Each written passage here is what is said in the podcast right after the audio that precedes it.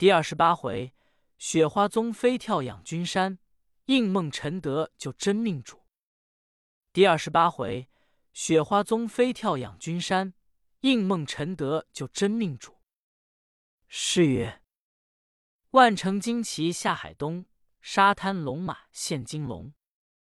苏文成逞为天力，难敌银袍小将雄。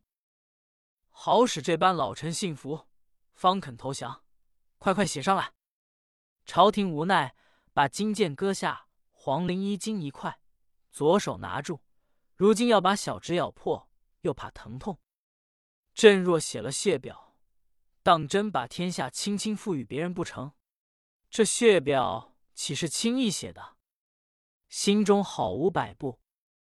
盖苏文说：“不必推三阻四，快快咬碎指头写血表于我。”那番贞观天子龙目下泪，暗叫一声：“诸位王兄御侄，赶你们个个赤胆忠心，与朕打成这座锦绣江山。那知今日撞见盖苏文力逼血表，非是寡人不义，也叫出于无奈。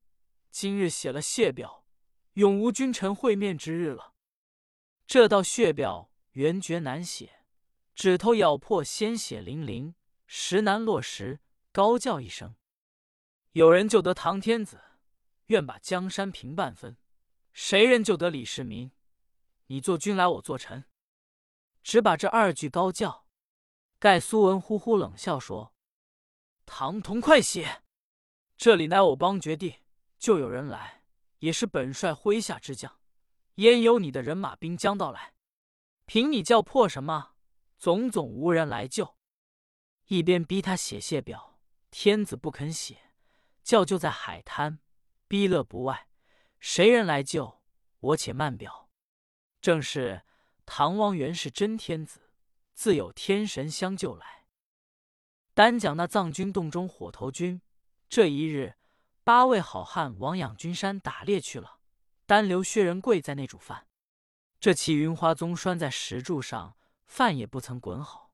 这匹马四蹄乱跳，口中乱叫，要挣断丝浆一般，跳得可怕。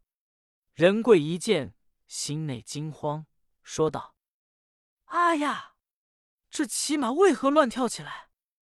连喝数声，全然不住，原在此叫跳。仁贵说：“我知道了。想此马自从收来的时节，从不曾有一日安享，天天开战，日日出兵。自此隐在藏军洞有一月余外，不同你出阵，安然在此，想你也觉烦闷，故而叫跳。待我骑了你，披好盔甲，挂剑悬鞭，提了方天画戟，到松场上把戟法耍练一练，犹如出战一般。这是宝马。”与凡马不同，最有灵性的，把头点点，仁贵就全身披挂，结束停当，手端画墩，跨上马，解脱丝浆，带出藏军洞中，过仙桥，鞭子也不消用，四蹄发开，望山路中拼命的跑了。仁贵说：“怎么样？把丝浆扣定，那里扣得住？越扣越跳得快。”说。不好了，我命该绝矣！马多做起怪来，前日出阵，要住就住，要走就走。今日缘何不容我做主，拼命的奔跑，要送我的命？仁贵看来要跑得腾云飞舞一般，好似神鬼在此护送，逢山冲山，逢树过树，不管好歹的跑法，冲过十有余个山头，到一座平高的山峰上住了。仁贵说：“哎呦呦，吓死我也！叫声马儿，你原有些力气的时候，所以才住了吗？到底此处不知什么所在，便抬头望下一看，只见波浪滔天，通是大海。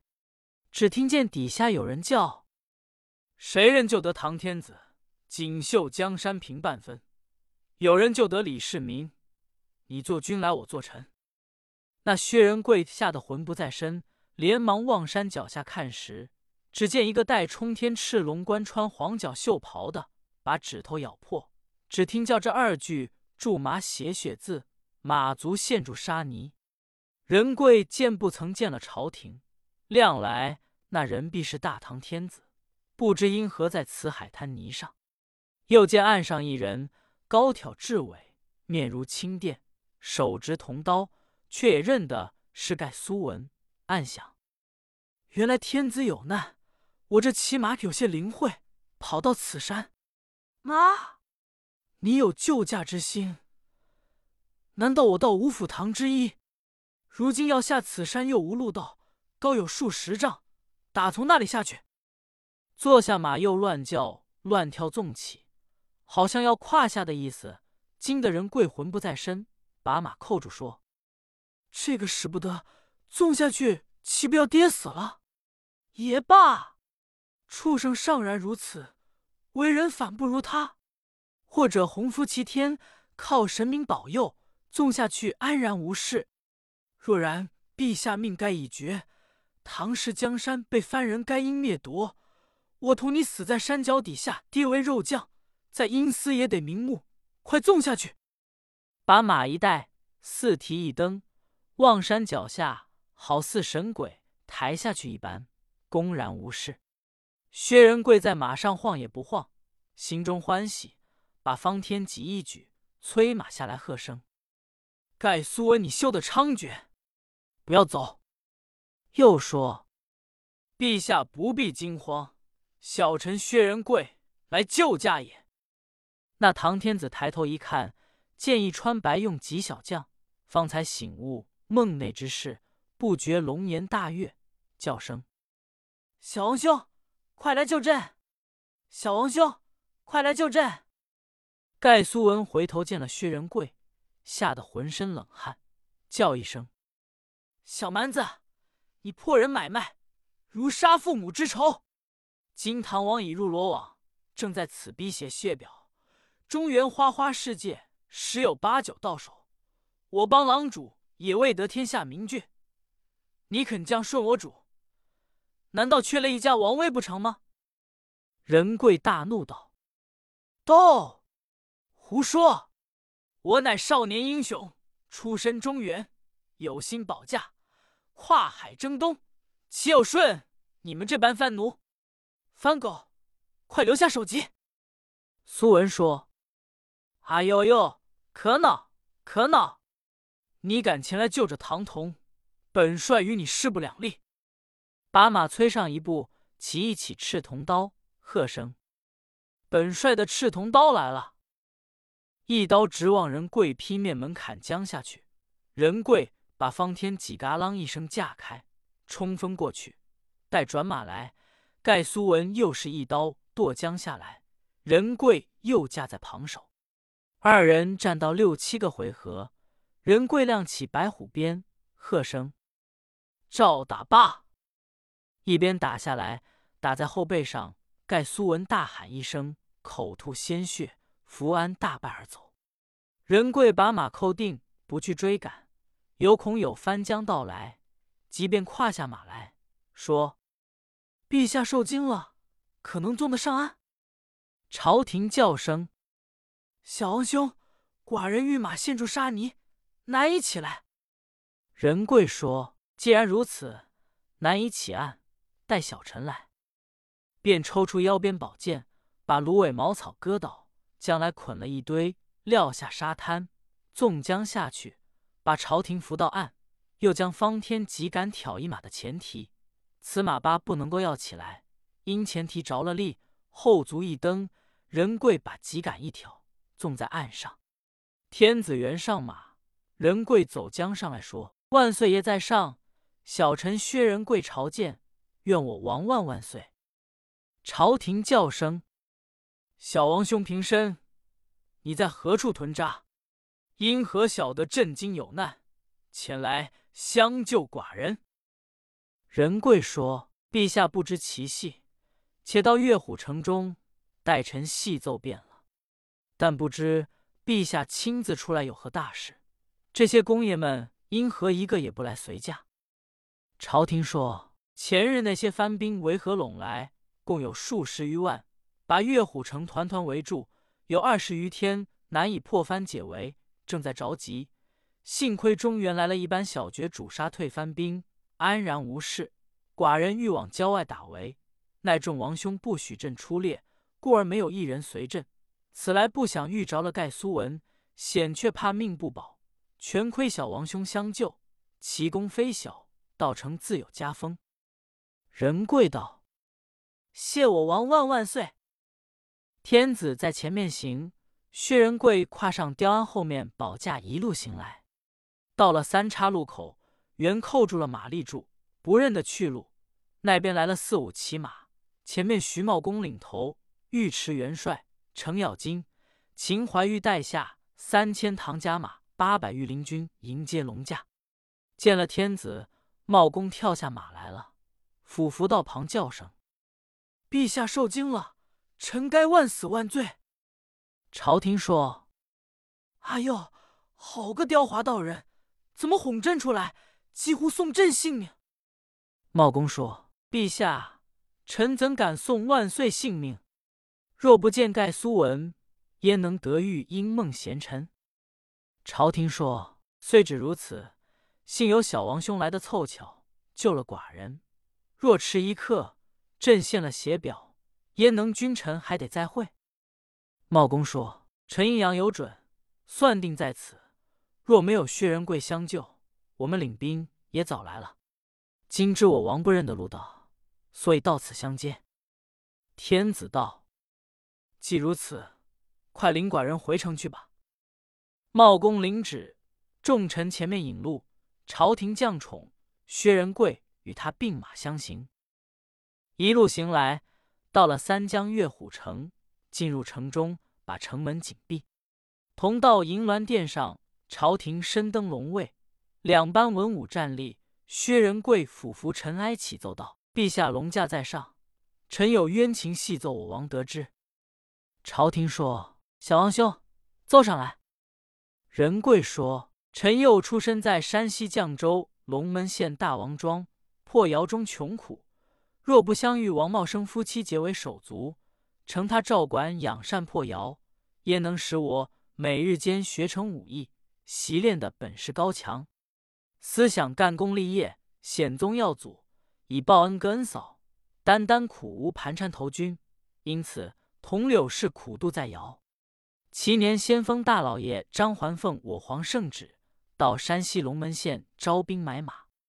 幸有同学朋友名唤周青，赠我盘费，相同到龙门县投军。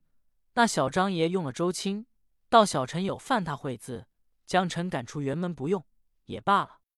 第二遭到烽火山收了强盗三员同来投军，只用二人，又到小陈穿白犯他吉庆，仍旧逐出辕门不用。第三遭得了这位老千岁的金批令箭，张爷无奈把小陈全用。他说：“我张爷有好生之德，所以不用放你生路。你偏生屡次撞入往来。”叫我也实难救你，我岂为在此招军买马？但为朝廷得其一梦，梦见小臣不法，欲夺帝王之位，又赠什么四句诗？天子说：“有的，小王兄，这四句诗就该明白了。”仁贵说：“陛下，他对小臣讲：家住遥遥一点红，飘飘四下影无踪。三岁孩童千两价。”生心必定做金龙，故而军师降出一点红是绛州地方，有薛仁贵谋叛之心，因此在山西查访，拿来解经处决。所以小臣怕得紧，情愿为火头军隐姓埋名，仁贵二字，他说立的三大功劳，保奏我王出罪。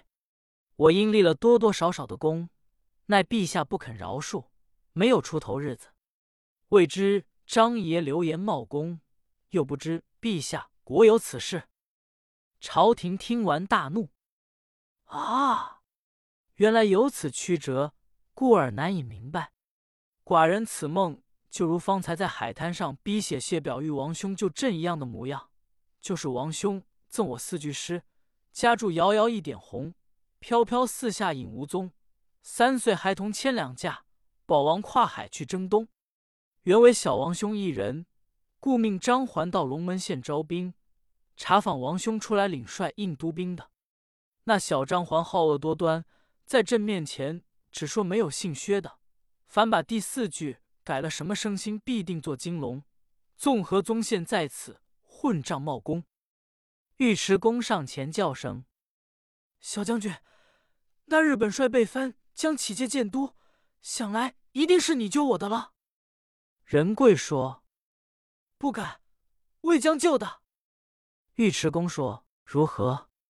我原道是你，本事还要问你。前日在凤凰山脚下把本帅扯了一跤，又在土岗山神庙翻本帅一跤，飞跑而去，却是为何这等害怕？”仁贵说：“魏将该当有罪，这多是张爷不好。他说朝廷还有几分肯赦，只有元帅爷迷惑圣心，不肯赦你，故此屡次拿捉。”叫魏将不可相通名姓，故此魏将见了帅爷逃命要紧，所以这等惧怕，只想走脱。那里相见元帅翻爹不翻爹？尉迟恭听说此言，暴跳如雷，说：“可恼可恼！孩儿们过来，另见一支新飞赶往黑风关狮子口，速调张环父子女婿六人到来见我。”宝林。宝庆一声答应，接了父亲的令箭，带过马来，跨上雕鞍，按好头盔锦甲，提了兵器，出了岳虎城，竟往黑风关来调取张环父子。此言慢表。单讲朝廷开言问道：“小王兄，你既在张环坐下为火头军，缘何知道寡人有难海滩，却却来的正好，救了寡人性命？”仁贵道。陛下有所未知，那日在独木关上，并挑安殿宝，小臣得了这个功劳。那小张环心生毒计，把我结义弟兄九人九齐哄入天仙谷口里边，后路不通前路，把柴木堆起，放火逼烧臣九条性命。幸有九天玄女娘娘设就出了天仙谷，到一派山路中躲住藏军洞中有两个月有余。不想今日。陈八个兄弟出山打猎，小陈在洞中煮饭。这一骑马乱跳乱纵，我便上马出洞欲练戟法。谁想这马好似神武一般，四将总扣他不住，跑过了几个山头，纵上这座山峰，如登平地一般，复又纵下海滩，才救我主。朝廷说，原来还有八位王兄在藏军洞中，将旨意快去宣来见朕。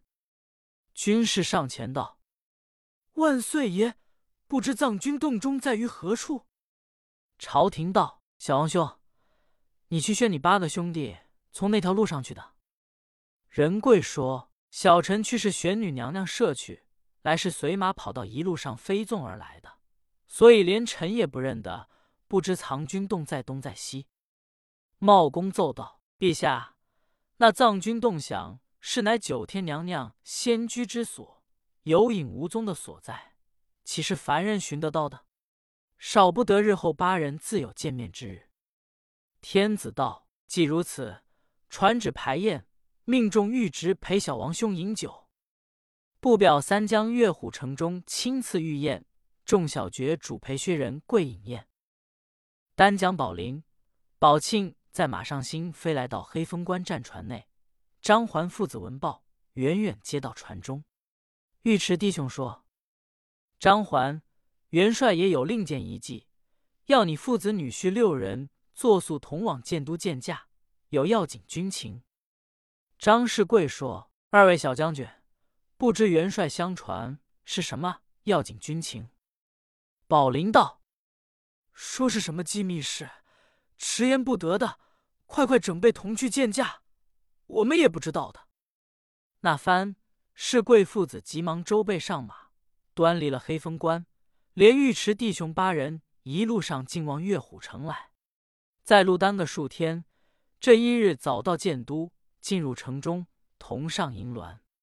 宝林、宝庆上前奏道：“陛下，张环父子宣到了。”尉迟恭说：“传到了吗？”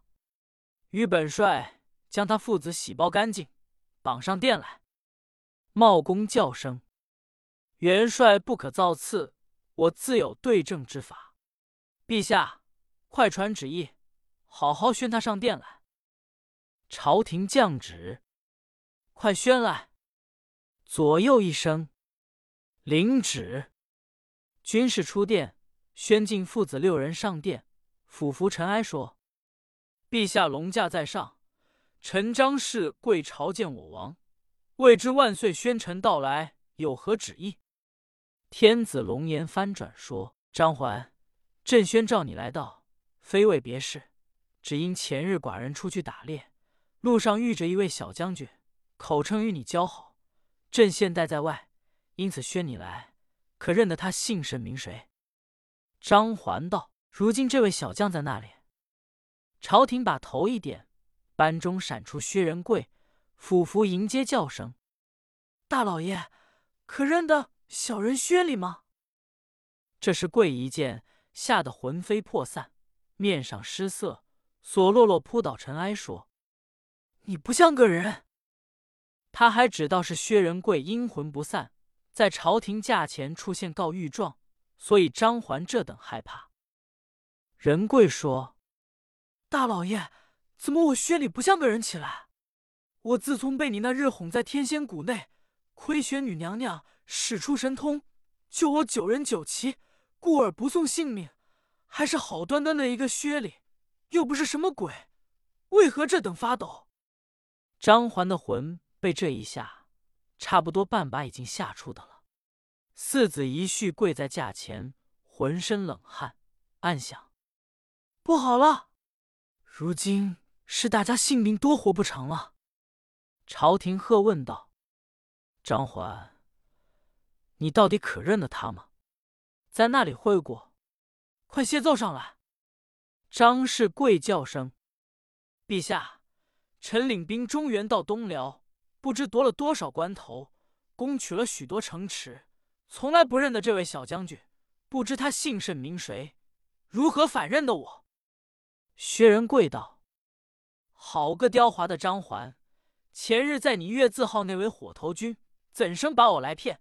说立得三个功劳，在价钱保你出罪。我薛礼不知立了多少功劳，反在独木关上生心把我九人烧死，冒取功劳。”与何宗宪，亏你良心何在？天理难容！今日在驾前反说不认得我。